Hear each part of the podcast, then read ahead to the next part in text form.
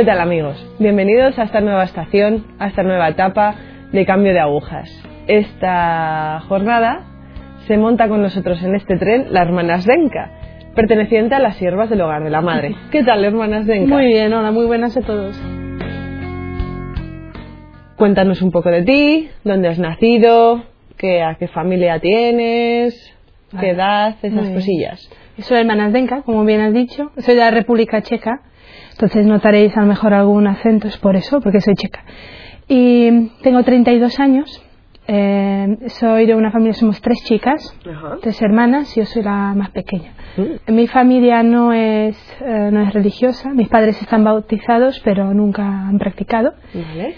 Y mm, como todo el país, mi familia también ha sido afectada por los años del comunismo. A ver, cuéntanos un poco esto. Sí, en la República Checa ha habido 40 años de comunismo, terminó en el 89.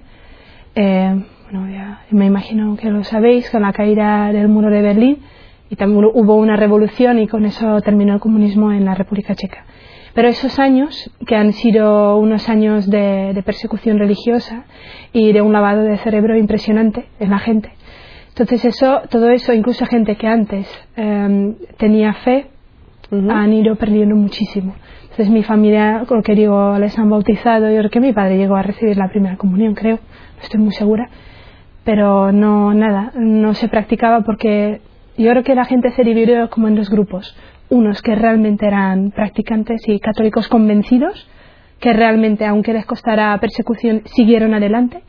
Y otros que eran así más ligeritos, entonces eso ya acabaron perdiendo la fe. Y yo creo que mi familia estaba en este segundo grupo. Entonces a nosotras nos educaron, yo tenía una noción más o menos porque mi abuela me contaba cosas de Jesucristo, entonces tenía una noción, pero mis padres nunca nos hablaban de, de Dios, ni de la fe, ni, era ni los valores cristianos, ni nada, nada, la moral, nada. Entonces crecimos en, en ese ambiente más o menos. Cuando yo recuerdo incluso todo el ambiente ese de como de miedo, también eso Sí. que influyó en el carácter de la gente de ahí. El que no puedes decir libremente tu opinión, porque Ajá. también eso podría ser perseguido. Tenías que estar a favor de, a favor del régimen. Y claro, no había, no había libertad realmente, ni religiosa ni ningún tipo.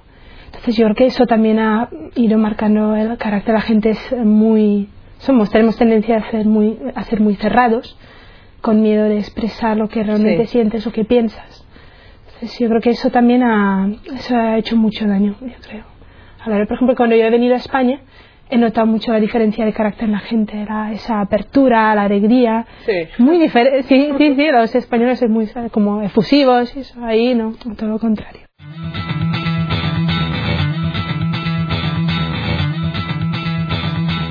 ¿Cómo viviste tu adolescencia? ¿Eras una joven cristiana? ¿No? ¿Sí? Nada. Cuando, como te digo, cuando era pequeña todavía tenía algo de fe, como mi abuela me contaba cosas, me parecía todo eso interesante.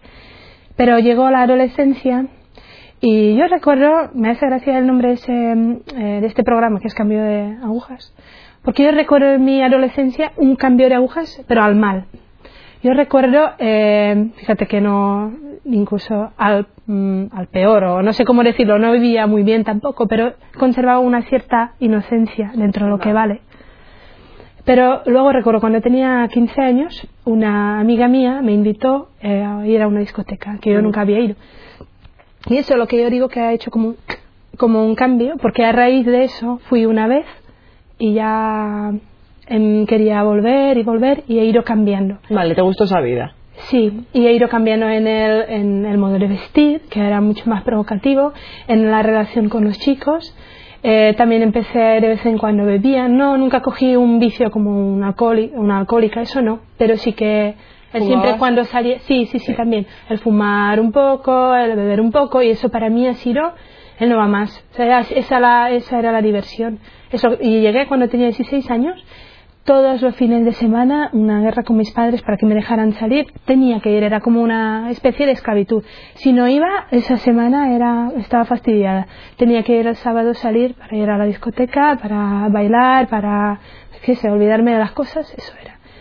Y también recuerdo que muchas veces cuando porque digo, era como uno cree que te diviertes, ¿no? Una diversión, venga, que bien nos lo pasamos con los amigos, bebiendo, fumando eso. él ahí, él no va más. Pero luego cuando volví a casa, a veces medio mareada y eso, me tumbaba en la cama y a lo mejor me echaba a llorar. Porque me sentía tan vacía y tan sola. Yo esa vida, digo, pero no, no sabía por qué. Tenía una, un vacío impresionante que me hacía llorar, pero no sabía por qué. No sé, digo, soy una tonta porque estoy llorando aquí. Tengo mis amigos, lo tengo todo, tengo un novio. Te sientes afectada, te... Sí, sí, sí, pero, pero no. Pero vamos, eh, así he pasado como tres años por lo menos. Me tira en ese. Y claro, me iba. De lo, lo poco que creía, me iba apartando más y más, claro, porque claro, no Sí, la no, moral iba para abajo, entonces claro, ya No Dios ya- no, desde luego. no. Aquello nos unía.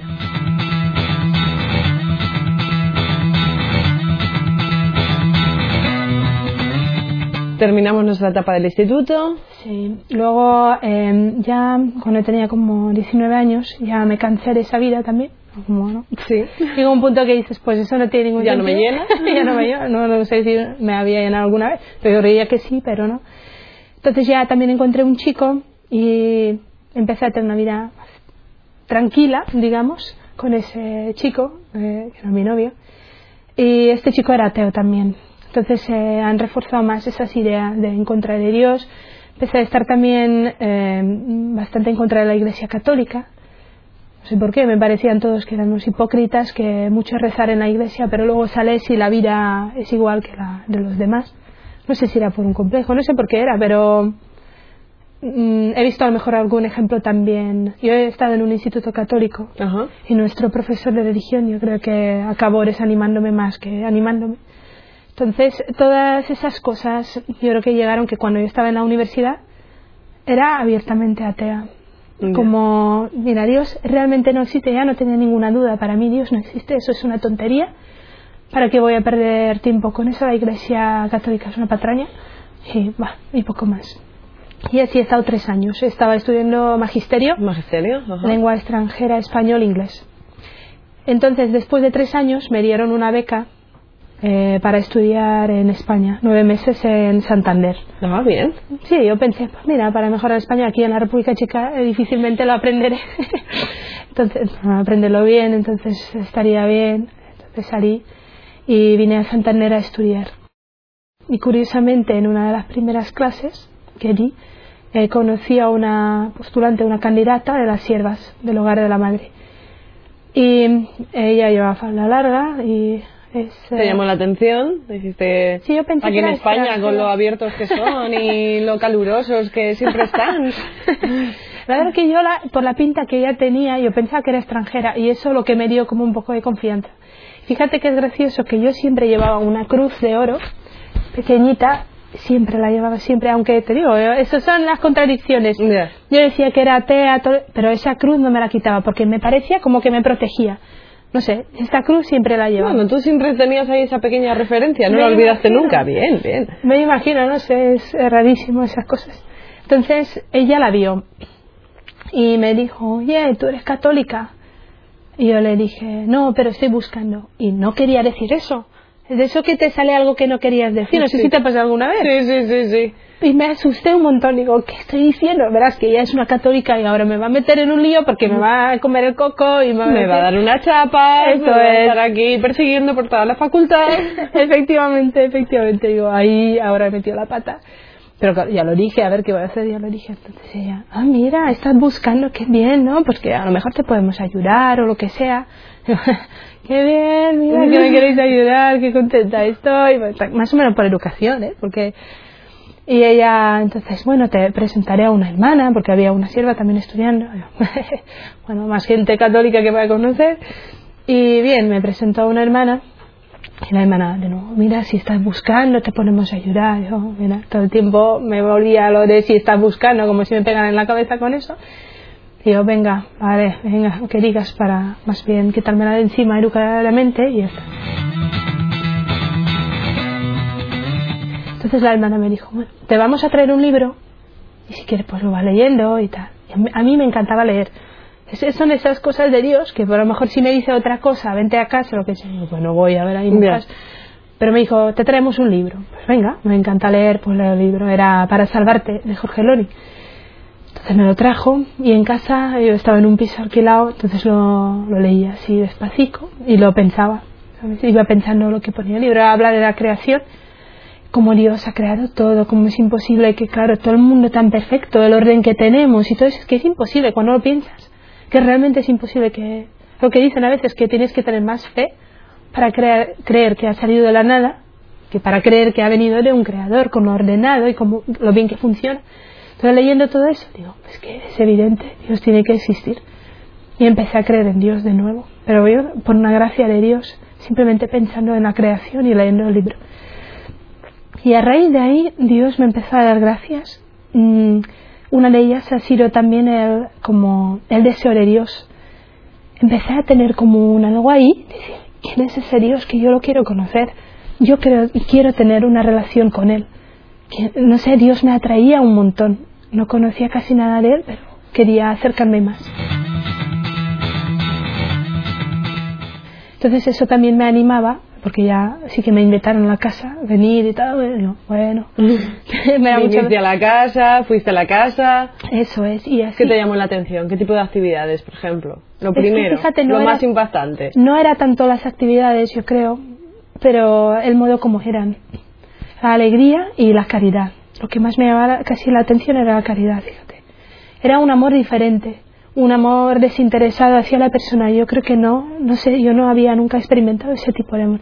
Es gracioso, no lo dije antes, cuando tenía 15 años, cuando ya me metí en toda esa vida, yo recuerdo también tener como la, el deseo grandísimo de encontrar un amor grande. Y yo creo que también por eso me metí por unos caminos que no, buscando, Buscando el amor. algo que no... Sí. Vale. De hecho, yo siempre, en- a lo largo de mi vida, tenía como la... Bueno, eso no es. Entonces, ¿qué va a hacer? Pues un novio estable, venga, a ver si ahí ya encontraré ese amor que busco.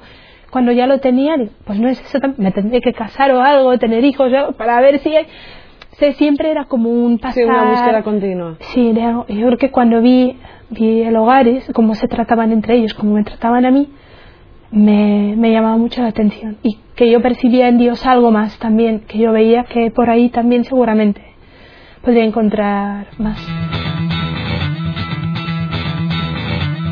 No estaba bautizada, entonces al final le pedí al padre Rafael, que es el fundador de las siervas, si me podría bautizar. Y ya dijeron, pues sí, que sí, que sí. Y él me dijo, venga, en cuatro, sem- cuatro meses te, te bautizo. Yo, "Oh, eso es muy rápido, que no estoy preparada, no sé. Yo no sé nada de esto. No, socorro. por favor. Y el padre me dijo, todavía recuerdo, me dijo, si alguien te ofreciera eh, un millón de euros, le diría, no, es que no estoy preparada para coger tanto dinero. O es que dice el bautismo es muchísimo más que un millón de euros. Mucho, es una gracia impresionante. Nosotros te ayudamos, te daremos catequesis. Venga, pues, yo, venga, vamos adelante. Pero con la catequesis que me dieron también me empezaron mil dudas, mil luchas, porque decir, claro, un cristiano, un católico, eh, tienes que vivir una vida ordenada, tienes que vivir la vida según los diez mandamientos, tienes que ajustar ya tu vida a algo. Entonces yo ya, yo, no. La iglesia católica siempre ahí con las normas, que no sé qué, ¿cómo sabes Me que va a verdad? me va a socorro. y así me estaba como rebelde en ese sentido. Yo, yo no quiero eso, no estoy dispuesta a vivirlo bien. Entonces estaba así, así, así. Y ellas me, también, las hermanas, me invitaron a una peregrinación a Roma de cuatro días. Justo antes de un encuentro de Semana Santa donde el padre me iba a bautizar. En los encuentros de Semana Santa nos juntamos la gente del hogar, intentamos vivir así, más centrados la, la Semana Santa. Ajá. Y ahí en la vigilia pascual el padre me iba a bautizar.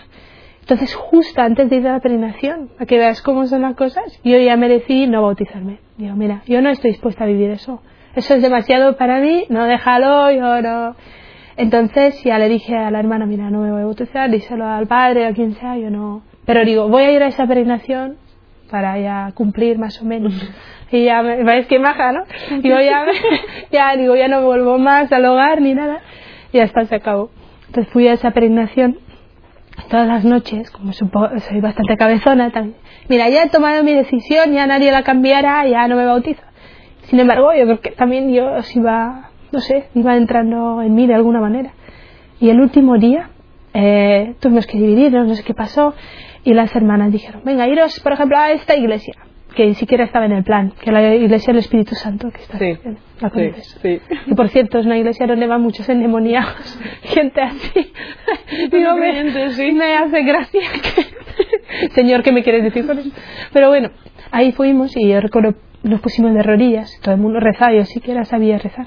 Y de repente sentí muy fuerte, muy fuertemente que yo tenía hambre y sed de Dios. Lo, me venía con las palabras, que es gracioso que no tenía tanta formación como para saber que tú puedes tener hambre y sed de Dios. Sí. Y lo experimenté muy fuertemente, que yo necesitaba a Dios en mi vida. Y luego me dije, oye, ¿tú conoces la Divina Misericordia? Las chicas que están conmigo, pues no. Pues mira, hay que hay un cuadro de la Divina Misericordia. Entonces pasamos y me quedé mirando a Jesús en la Divina Misericordia y me parecía guapísimo. Digo, oye, Jesús es muy guapo, ¿no? Es guapísimo, es más guapo que mi novio y que, que cualquiera. Es guapísimo. Cualquier hombre, nada, nada, Jesús. Y sentía como que me bendecía y me acogía, aunque yo era una pecadora, una rebelde, una tonta. Entonces él me acogía y me amaba a mí, personalmente. Para mí ha sido una experiencia del amor de Dios personal, porque yo sabía que Dios nos amaba a todos, pero no sabía Sí. que Dios nos amaba a cada uno, tal como eso es. sí. Esa experiencia, entonces salir de ahí y ya, no sé qué pasó dentro de mí, pero lo tenía clarísimo. Digo, Pues está ahora sí. Ahora sí. Ahora sí, Ahora tengo que dar el paso. Eso es, ahora me dejo porque da igual, pase lo que pase, tengo que seguir por ese camino adelante. Y ya está, ya me bauticé. Te bautizó el padre Rafael. Es. Y entraste en las siervas. Sí, un, sí, eso era en abril y en diciembre ese mismo año entré en las siervas como candidato, porque poco después eh, descubrí que Dios me llamaba, eso también ha sido una cosa, porque a veces la gente piensa que Dios solamente llama a la gente que quiere, que desde pequeña tú, ay, yo quisiera ser monjita, qué tal, no sé qué, pues yo nada de eso, no quería ser monjita ni para atrás. Pero claro, Dios llama a quien le da la gana, para eso es Dios. Entonces, también me llamó y ha sido un, un proceso, ahora estoy contentísima. No sé cómo yo a veces pienso atrás y me acuerdo de la gente que yo conocí cuando era adolescente. Me acuerdo, me salen mucho las miradas de la gente, digo, qué miradas más vacías. Digo, ¿por qué a mí Dios me dio, pero claro, no hay que preguntar, Dios sabrá, pero ¿por qué me dio tanto? Porque, ¿sabes? Él te fue, él te fue llevando. Fue Totalmente, llevando. totalmente, y se derramó su misericordia en mí, absolutamente. Bien. ¿Y ahora? ¿Ahora qué? Ahora, La familia lejos, ¿cómo lo toman? pues la familia hace lo que puede. Porque mis padres, claro, ya te digo, ahora tienen una especie de fe, mm, más o menos, pero siguen sin practicar. Y claro, es muy difícil para ellos. Yo creo que lo- simplemente humanamente lo aceptan como una decisión mía, ya te digo, ya tengo 32, cuando me vine tenía 23, era ya mayor Sí. como para tomar. Yo siempre he sido mm, bastante como tomaba mis ¿Madura? deci- no sé si madura, pero tomaba mis decisiones y lo hacía, vamos, que mis padres. Entonces, en ese sentido lo han aceptado.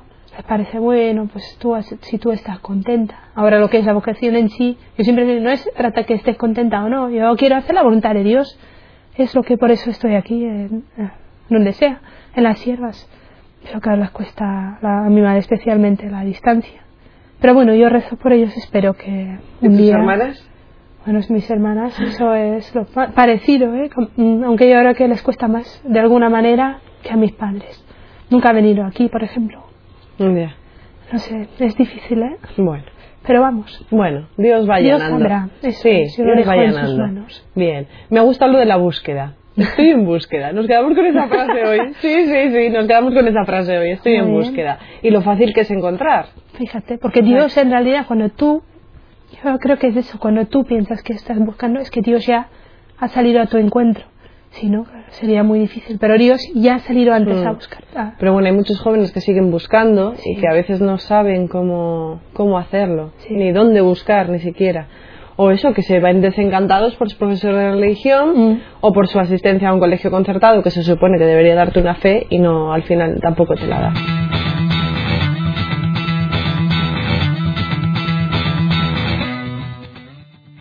Pero bueno, nos quedamos en búsqueda. Bien, bien, bien.